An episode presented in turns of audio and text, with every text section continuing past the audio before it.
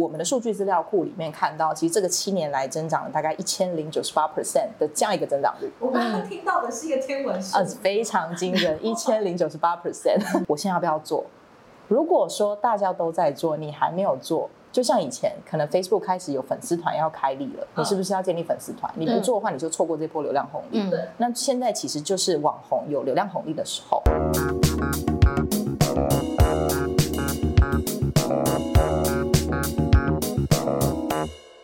欢迎收听今天这一集的电商放手一搏，我是电商小白文文，我是电商好朋友 Peggy。今天我觉得聊到一个是大家平常应该在生活当中常常会接触到的，然后我觉得也是很多品牌业主他们想要考虑或正在做的一个议题。嗯嗯。好啦，先来欢迎一下节目当中特别对对对对新新面孔，你还是要介绍一下新面孔。好，今天呢要欢迎的是艾卡拉互动媒体股份有限公司的行销业务副总监 Ariel。Hello，Hello，嗨，各位电商放手一搏的朋友们，大家好，我是 Ariel，很高兴来参加今天的 Podcast 节目。嗯，对，呃，其实 Ariel 自己平常在就是艾卡拉最擅长的这一块，就是大家平常很熟悉的一个 KOL。的操作对不对？嗯嗯，没有错，就是其实艾卡拉，我们是一间 AI 科技公司，但其实我们运用我们的 AI 科技在很多的面向。那 Market 这一块，其实我们就着重在网红行销上面。对，嗯，因为讲到网红，我相信自己大家平常也都有 follow 几个，不止几个吧，很多个。对，而且我可能 IG 跟小红书跟抖音都看不一样的人。哦，真的啊？有可能呢。我会去追同一个人的不同。为什么？因为我是死忠的一位。Oh, OK，好，我不死。而且我坦白说，我自己有时候在看看一些东西的时候，我也真的会因为他们推荐或者是分享的一些东西，然后脑波很弱。对，嗯、我就是属于那种脑波很弱的、很有价值的消费者。嗯，应该是说卖东西的模式从最早的团购。现在就是转往这一种方式，中间还有一小波可能比较走口碑那样子的感觉，但现在已经集中在所谓的这些呃 influencer 的这样子角色去开团或是去推荐。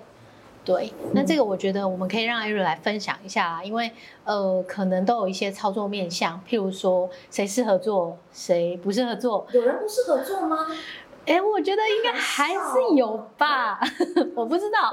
我们来，对对，我们听听看。其实，其实这个这个问题蛮有趣的啦，因为大家都在说我我适不适合做，我什么时候要做？嗯，如果要做，我要怎么做？我要花多少钱？对，要花多少钱做？预算够不够？做了之后要怎么做？好重要。对，所以其实这个是呃刚刚提到的三三个问题一其实是同一个问题一起的。嗯、那一开始大家可能会说，哎，网红行销好像最近很红，然后看到网红的业配很多，嗯、那自己可能也会受到一些业配呃的影响，然后去跟团。对我们所谓的什么种草啊、生活啊，你就开始购买收割。所以其实很多的品牌主啊，就看到人家在做这些网红叶片，你就觉得是不是也要开始跟团？对，对，我们是不是要开一个团购，然后把这些货就带给这些网红？对啊，别人都在做，我怎么能不做？对，你怎么能不做？但是要开始做的之前，就会说，那我适合找谁？嗯，我要怎么？我要怎么开始？我要找谁？所以呃，坦白说，回到一个时间点，因为其实网红行销开始新兴蓬勃的时间点是从二零一六年开始。不知道大家有没有印象？就一六年开始，其实有一些部落客，嗯，哦，比如说像什么亲亲小熊啊、旅游部落客啊，嗯，然后那时候 YouTube 开始在就很多的一些影音开始曝光，嗯，那一六年一直到现在。二零二三年，其实整个网红行销的市场规模一直在做一个增长的动作。嗯，嗯，那从呃我们的数据资料库里面看到，其实这个七年来增长了大概一千零九十八 percent 的这样一个增长率。我刚刚听到的是一个天文数，呃，非常惊人，一千零九十八 percent。所以其实那是全球性的趋势，不是只有台湾，那是全球性的趋势。大家都知道 influencer marketing 很红，嗯，所以呃针对台湾市场，其实我们也做。那有很多的面向，比如说有业配。有团购，有导购，嗯，哦有导购分润，还有直播，对，也有直播，有影音、短影音，有图文，所以就其实网红合作有非常多的形式。那回到前面的一个问题是，我现在要不要做？如果说大家都在做，你还没有做，就像以前可能 Facebook 开始有粉丝团要开立了，你是不是要建立粉丝团？你不做的话，你就错过这波流量红利。对，那现在其实就是网红有流量红利的时候，哦，你发现你的这些广告。下的一些成本越来越高，然后加上这些隐私权的政策，你开始没有办法去取得你的受众。嗯，那很好的一个就是把网红作为新媒体去扩散它。嗯，好，所以回到这个问题是你要不要做？当然是要做。所以接下来我们要讨论就是怎么做。对对，那怎么做的部分，呃，可能对于各位品牌主来说，大家可能心中会有很多的问题点啊，就是哎，那我一开始操作我要花多少预算做初步的投入？对，那这个初步的投入其实取决于几个关键点。哦，因为网红，你刚刚我们提到了，我们把它想象成是新媒体。其实新媒体它要做的事情就是网红，它是帮你推荐你的产品的。所以有几个面向是很适合操作网红行销的。举例来说，可能是你有新品牌要上市，嗯。哦，你的品牌又推出了新的口味，嗯，哦，新的这些不同的那些呃新的，不管是外包装的更新也好啊，新的口味也好啊，焕然一新的限定版的包包装，你都可以透过网红去推荐，嗯，哦，第二个可能是热门的促销氧气我现在热电商的热门促销档期很多，六一八、双十一，对，在九九、双十、双十一、双十二，对对就，一路上每个月 都会有。还有过年，对，还有过年。但是我们也不要忘了母亲节跟父亲节，还有百货周年庆，对，太多了，档期非常多，每个月都有，每个月都有。那你在那边跟别人做竞价广告，非常的贵，你不如挑选几个适合你的网红去做网红的推荐推广。对，你去其实多角化的去做这些行销宣传跟布局，它可以帮助你达到更好效果。嗯，对啊。那再来的话是，其实有一些季节性的商品可以。搭配季节性的推广，嗯，好像现在可能是夏天，夏天我们可能会注意防晒啊，多喝水啊，然后可能要去呃吃一些哪一种类型，吃冰啊，饮料啊，所以其实很多的产品适合在夏天推。那夏天有夏天的推广，冬天有冬冬天的推广方式，所以这几个其实都是很适合开始尝试网红合作的一个阶段。嗯，对。但这样要花多少钱比较适合？我觉得听众应该都很想知道这一题的答案。花多少钱这个非常难给予你一个明确的定义，因为你现在在你成呃就是开始。做这样的一个电商的一个情境底下，其实大家的营业规模不一样。嗯，那比如说我的产品周期也不一样，我可能是新产品才刚推出一年，嗯，或者有些人的产品我可能已经跑了五六年了，或者是到十年了，我其实已经到一个很稳定的阶段。网红只是我想试试看的新战场，但有些人可能是觉得，哎，网红是我想要去变成是我营收占比最高的一个模式。嗯，所以其实你要投入的这些资金会稍微有点不同。但对于呃新的品牌主来说，可能如果我们今天要合作一个比较大型的网红啊，比如说动辄那种五十万追踪、一百万追踪的 Joeman 啊、或芊芊啊、金针菇这种，你可能会一开始确实要花费比较高的商业合作的成本。嗯，好，那这个可能是当你有预算考量，你想要比较比较偏向代言人性质的时候，你再考虑。嗯，那或是那种网红联名性质，你再考虑。一开始你可能可以花的是比较稍微。呃，就是稍微低廉一点的费用，但是你可以合作为网红、嗯，奈米网红、KOC 这样的合作形式，先去试试看你适合的网红类型，嗯，再做下一步的规划。嗯，因为我其实看到网站上面也有蛮多合作案例是走那种，呃，那叫小而美式的哦，你说大大盘式的宣传，大量曝光，人海战术的操作。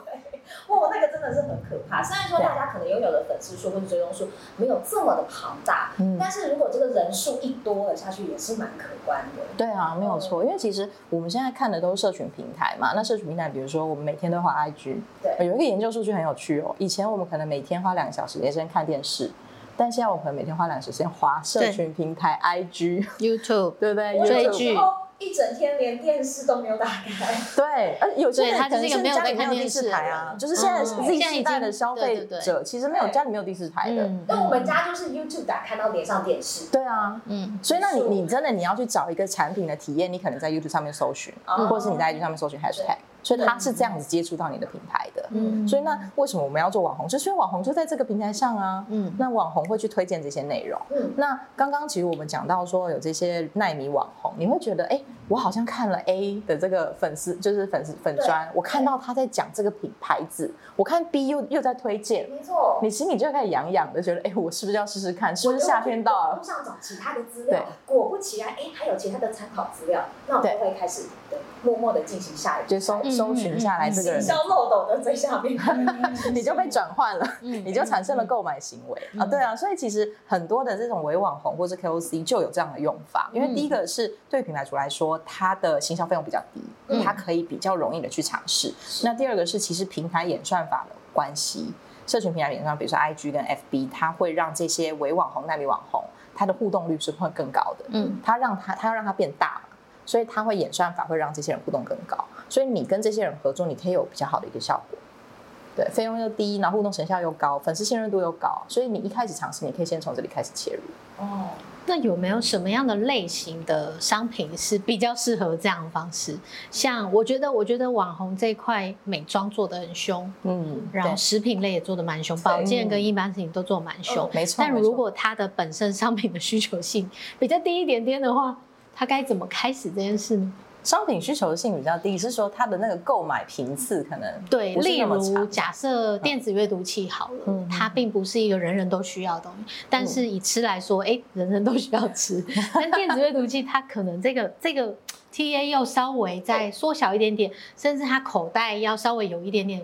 预算去买这样的东西，因为大部分人就会觉得你买这个要干嘛？嗯，对，看书我也没有在看书。好，我们要怎么样透过这个呃，可能在搜寻的过程当中，我们怎么样找到比较适合的 KOC 或 KOL 来合作？嗯我觉得这个是我们有一些客户会遇到的，因为他的东西可能并不是三百六十五天天天都有可能，可能特殊需求或者是可能比较小众。对对对，因为我觉得美妆、保养、保健食品都算是大众，那服饰可能就不一定了。对，因为他有喜好的问题，嗯，所以我觉得这个可以可以 Ariel 跟我们分享一下。嗯，其实其实这一块还是一个蛮重要的问题，因为我们要怎么样选到适合你的网红，嗯、甚至网红类型有很多种嘛。嗯，所以同同一个网红，我可能看他，我觉得他是美。装的 KOL，可是哎，他好像也会讲亲子类型的产品，嗯，他也会讲宠物，他可能会讲宠物，然后他有时候也会讲医疗保健。那我到底我的产品假设是电子阅读器，我要找谁？嗯、对，所以这个在我们平台里面有一个很好的搜寻功能，嗯、是电子阅读器。其实你本身可能你的受众会有一定的年龄层，嗯，或是一定的性别比，你其实有你的这些消费者的轮廓的样貌，嗯，我们可以去找的是在我的平台里面去搜寻类似这样消费者受众的网红。嗯，因为其实我们看到这些网红，他的一些粉丝轮廓、受众的资料，哦，甚至是有年龄层的限制。他有，比如说电子阅读器是不是比较适合可能我们稍微呃年长一点的。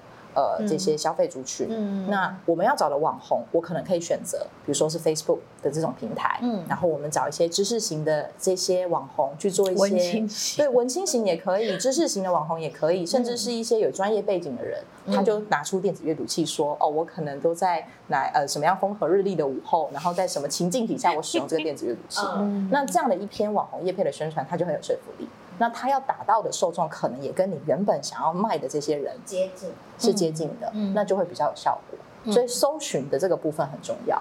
哦，那这个都需要用工具的辅助来帮助。对，因为我知道有一些可能比较中小企业的品牌，他们在找网红有时候是大海捞针式，土法炼钢，自己去地毯式的搜寻，自己去寄信给就是 KOL、KOC，然后告诉他说：“哎，我想要做什么，你愿不愿意？”然后通常都是有去无回，嗯，对，或是来来回回很久。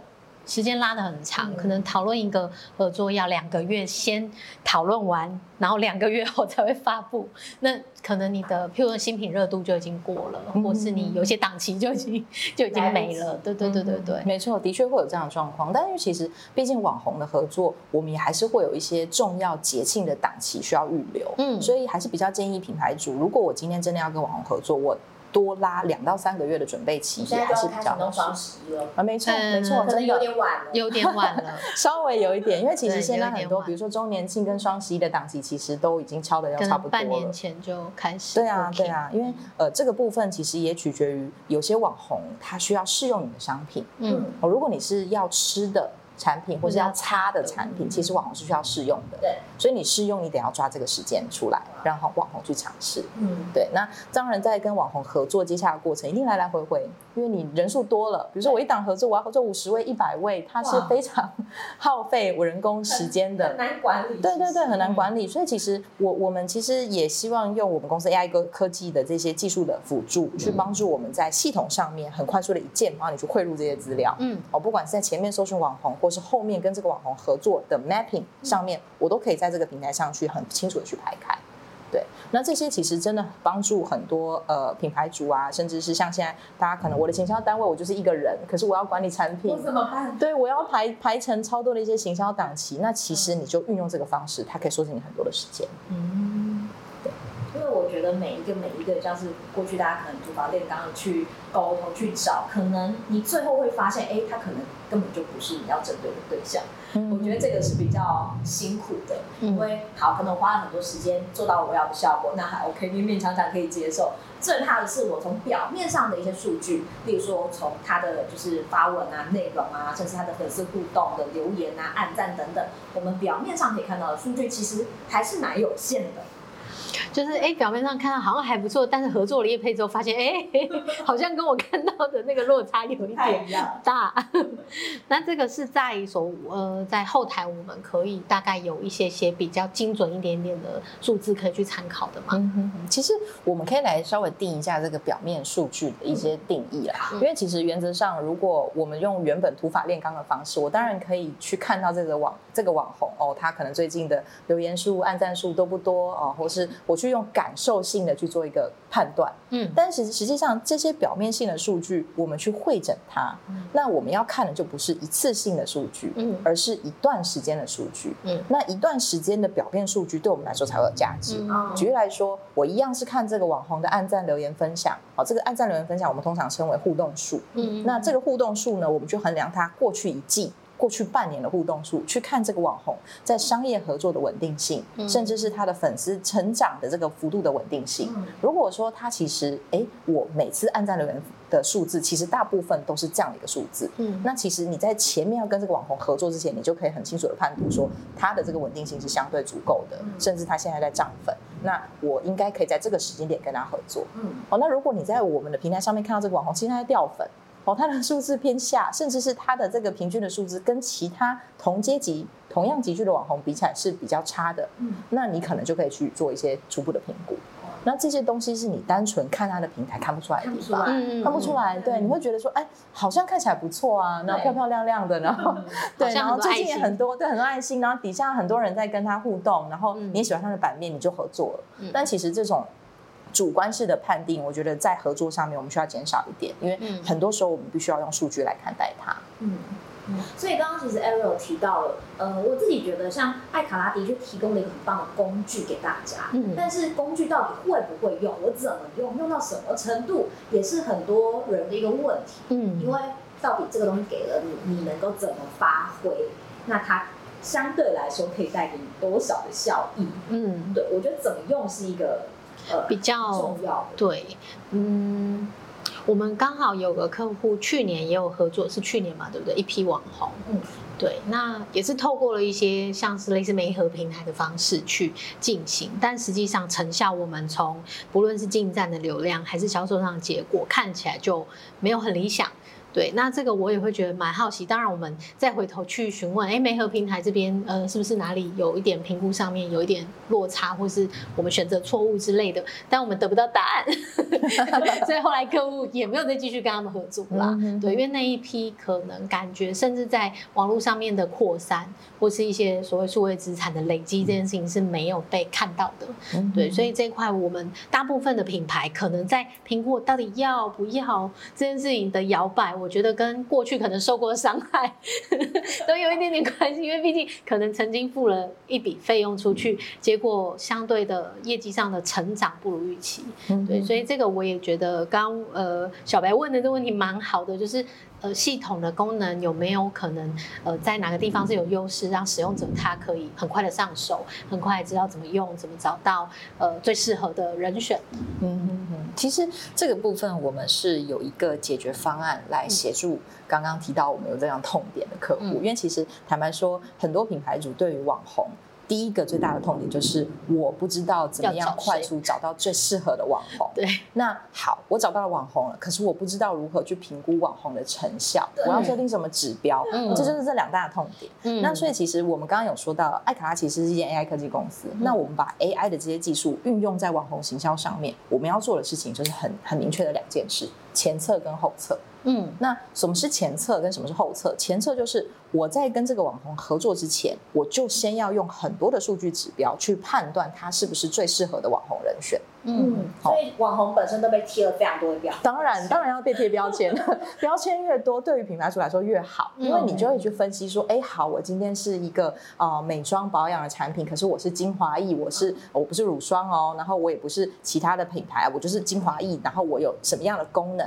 哦，它是保湿性，还是我是抗敏感？哦，还是呃做就是可能红润的保呃其他的那种呃肤肤质的改善的？嗯，就是其实针对你的产品有非常多的特性。对应到你的这些合适的网红人选，也会有很多的标签。嗯，比如说这个网红在他过去的发文当中，这一年的发文当中，他有皮肤敏感的问题。嗯，他可能使用了很多的产品，他做了怎么样的改善？嗯，那我们可以透过这些关键字去搜寻这个网红。那有些客客人的产品可能是我其实是呃亲子类型的产品，嗯，所以我就特别想要找妈妈年轻的妈妈来帮我去推广。嗯，好，那我甚至就可以在我的平台里面去搜寻亲子类型。的网红去帮你做推荐，嗯所以其实，在前测的阶段，我们有非常多的判读指标。举例来说，呃，KOL 的粉丝，嗯他的轮廓是怎么样，性别啊，年龄层啊。第二个事情是，这个 KOL 最近半年跟最近一季，他的互动表现如何？嗯，好，第三个是它创作类型是什么？嗯，它是创作类型是指？创作类型是指，比如说我们知道有些人可能是美妆布洛克，嗯，有些人可能是讲金融、讲三 C、讲食品，嗯，哦，有些人可能是专门开团的，嗯，有些人可能做了一些宠物的合作，专门开箱的，专门开箱哦等等，就是有不同类型的这些网红，所以像你刚刚提到的标签。标签，我们有时候会用创作内容来做标签的分类。OK，那呃，你就可以去做这样的一个不同的搜寻，去找合适性的人。好，所以这个是在前测的阶段。嗯，做了这样的分类之后，你可以去定标你要找哪一个类型的网红去合作。嗯，但是即便我们找了这些网红合作，你还是要去做尝试。对，因为很重要的事情是，网红使用你的产品之后，他的这个说故事的功力好不好？嗯嗯，他说出来使用你的这个故事之后，他的这个使用情境有触动到消费他的粉丝。他的粉丝，所以呢，呃，这些粉丝才会来回购你的商品。嗯，那这个很重要，所以我们也要做一件事情，叫做后测。嗯，后测是好，举例来说，我们刚刚提到了前面这个客户，他可能合作了一档专案，嗯，但是这档专案我们有没有学习到他的经验在哪里？嗯，哦，他到底找了哪种类型的网红？网红合作的人数多少？他的粉丝集聚落在哪里？我花了多少钱？这些通通都应该要记录下来，在我们的整个洞察报表里面去看。这个网红最终帮你算出来的，比如说呃 CPE，cost per engagement，CPV，好 cost per 就是 view。嗯，对，我们到底创造出的每一个互动是多少钱？嗯、每一个观看是多少钱？嗯、那做了一个平均的一个分析，嗯、那甚至是这些网红的粉丝在留言的内容有没有针对你的产品留言？嗯、还是我只是在夸奖这个网红长得很漂亮，或者很帅？好喜欢你们小朋友很可爱。对对，就其实这些东西，哪家餐厅之类的，对不对？哎，背景很漂亮。没错没错，就这些东西都是我们可以去观察的后测指标。嗯，那它会帮助我们在下一次再合作。网红的时候去筛选掉不要的，嗯、而是找好的网红继续合作，适合你的网红继续合作。嗯，我现在这样整个听起来，我帮大家总结一下，应该是说，呃，所谓的网红行销这件事情要不要做？我认为要，因为他的角色已经不一样了，他就是所谓的新媒体。那新媒体。什么意思？就是它就是一个 Facebook，它就是一个 IG，它就是一个平台。那呃，透过好的工具的话，你可以看到一些数据上面的一些标签、受众或是一些指标，所以它其实可以帮助你在投广的时候呢，准确度可以高一点点，甚至受众的这件事情在广告的后台也是有这样的概念，所以大家把它理解成一个呃广告的一个模式，一个新的模式。那要不要进场？就是刚刚 Ariel 有听到嘛，现在红利还可以哦，还不错哦，还没有掉嘛。但 Facebook 大家都知道红利已经过了。对，所以要不要进场？需要它。嗯，大家可能在预算上配比可以调整一下之类的，或是你可能先做一波尝试。尝试的时候，也许你的预算可以放的多一点点，因为你需要多一点点的 database 来去做下一步的分析。嗯，对，你不能一开始说，哎，那我先拿一个三千五千试试看好不好？我觉得 Ariel 可能会跟你说，三千五千，你到底可以找谁？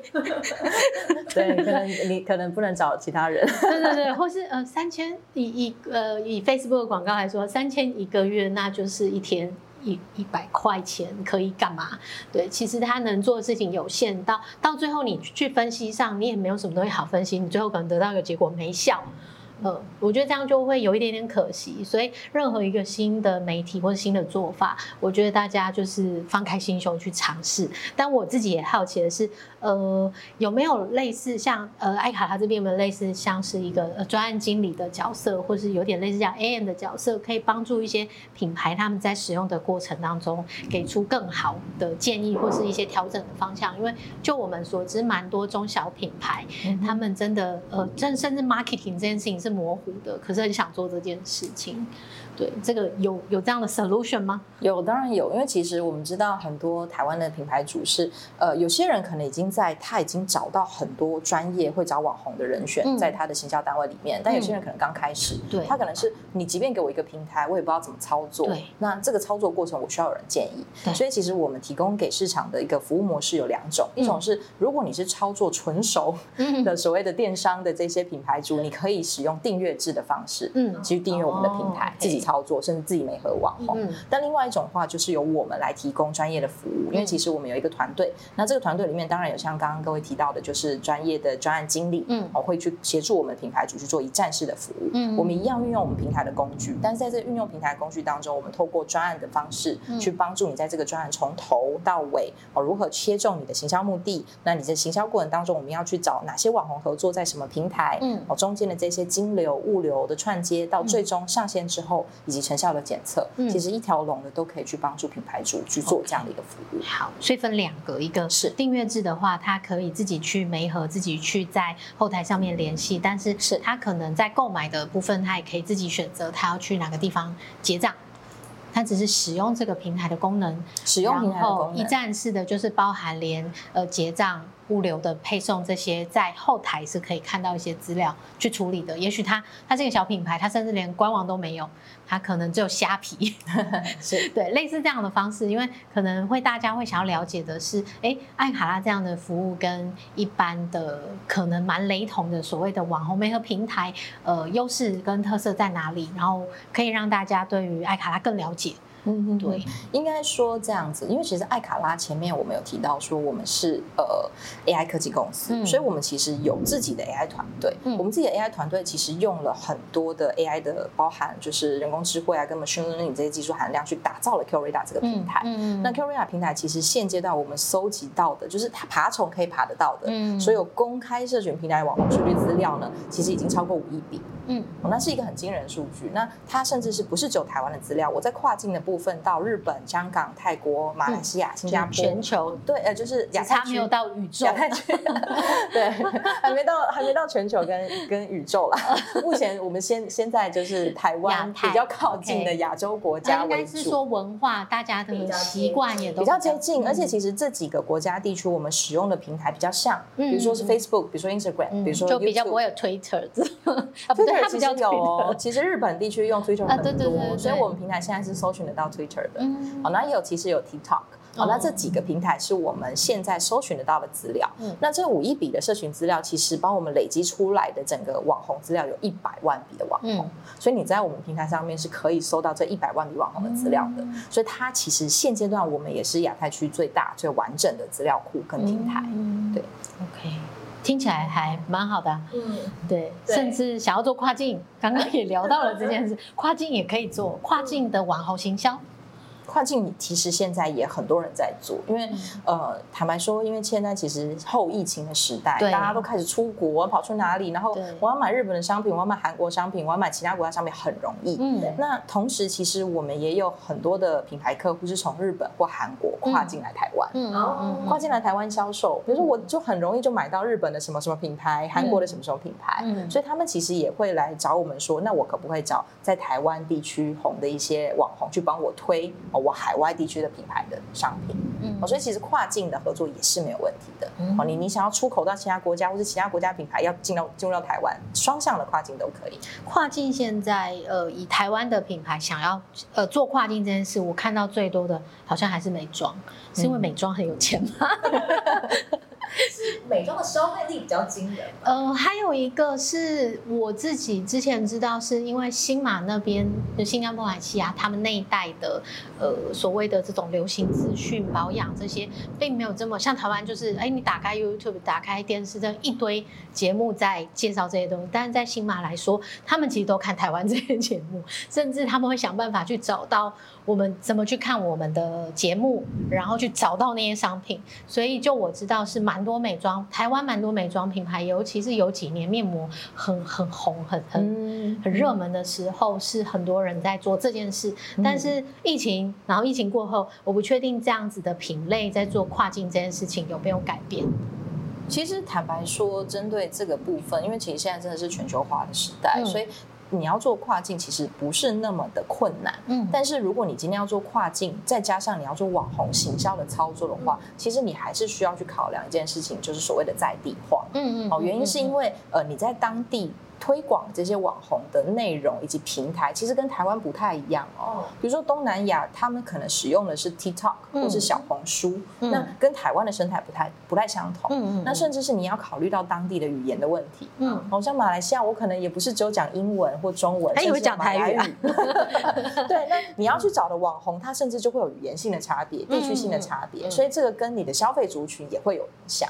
哦，所以其实很多品牌主想要做这些跨境的合作，你得要非常清楚去摸清楚当地的资讯内容，嗯、你再去做这样的投入，嗯、会比较好，你会减少很多的试错成本。嗯，不然就是钱钱丢水沟。嗯，有一点点，嗯，我觉得跨境要在。谨慎评估，可能要透过一些 AI 的数据去帮忙啦。当然，当然一定要，因为其实呃，如果说你现在有一支很强力的产品，你觉得台湾卖的很好，你也想推出去海外，那可能我们可以先选定一个海外的市场。那选定这个海外市场之后，我们先来找这个市场里面比较呃可以合作的一些网红类型，我运用刚刚所说的方法去找到这些合适的网红，我们就可以先推广推广一些用空战的方式，嗯，我，先去推一些网红在当地市场试试看，嗯，对。好，我觉得今天含金量蛮高的。对，嗯，就是对于网红的部分，大家会更具体一点点。不然我我自己在看，其实大概就月经文啦，每天都 每个月都有人要问说，哎，请问我要不要做网红啊？甚至在一些呃我们在呃 Facebook 的一些社团的社群，真的是每。没几天就会看到一次说，哎，我要做，甚至该该怎么做的，好像都没办法去给出一些比较明确的一些方向啦。所以这个我觉得第一，当然还是回到你的商品、你的品牌，跟你够不够了解什么样的人在购买你的东西，或什么样的人可能会买你的东西，你才能进一步的去找你的网红的策略或是方向。对，其实真的投广告很像，对不对？很像。对啊，结果刚刚听 Ariel 这样解释，我就觉得，哎，我突然茅塞顿开，我懂了。就是锁定一个 TA，对啊，然后我就找一些就是这个 TA 的人，然后专门供他这样子。对啊，或是这个 TA 喜欢看某些 Po 文，某些人，那我们就是去攻那些人，会更精准。对，甚至也许你从原本传统的呃 Facebook 或 Google 广告的设定的受众，你不一定找得到他们。加上刚刚讲到嘛，隐私权的这个部分的政策的调整，其实我们现在是越南在广告的一般的广告平台上面抓到这些人的资料，但是我透过网红的方式，我还是碰得到这些人。嗯，所以还是有方法，大家不要灰心，好不好？如果广告这条路行不通的话，试试另外一条路，其实也是不错的。对对对，就是可以跟艾卡拉这边咨询一下，我觉得是不错，可能会得到一些不同的想法，再去跟老板报告。对对对，OK。今天还蛮开心的哦，在节目当中为大家邀请到的是艾卡拉互动媒体股份有限公司网红雷达的呃呃行销业务总监 Ariel。节目当中终于 对，我想说到底嗯什么时候会出包？有。出包了，但 Ariel 没有错，嗯，没错，对对对，好，所以今天其实还蛮开心，Ariel 跟我们聊这么多，嗯，对，让大家呢可以对这个网红的这一块可以有更深一层的认识，我觉得概念清楚，你才不会用错，是。对，你才不会搞错，你为什么要做这件事情？有的人是看到别人做我就做，根本不知道他的，对对对对对对对，我觉得这个就会蛮危险的，嗯，对，所以呢也谢谢大家收听今天的电商放手一搏，谢谢大家。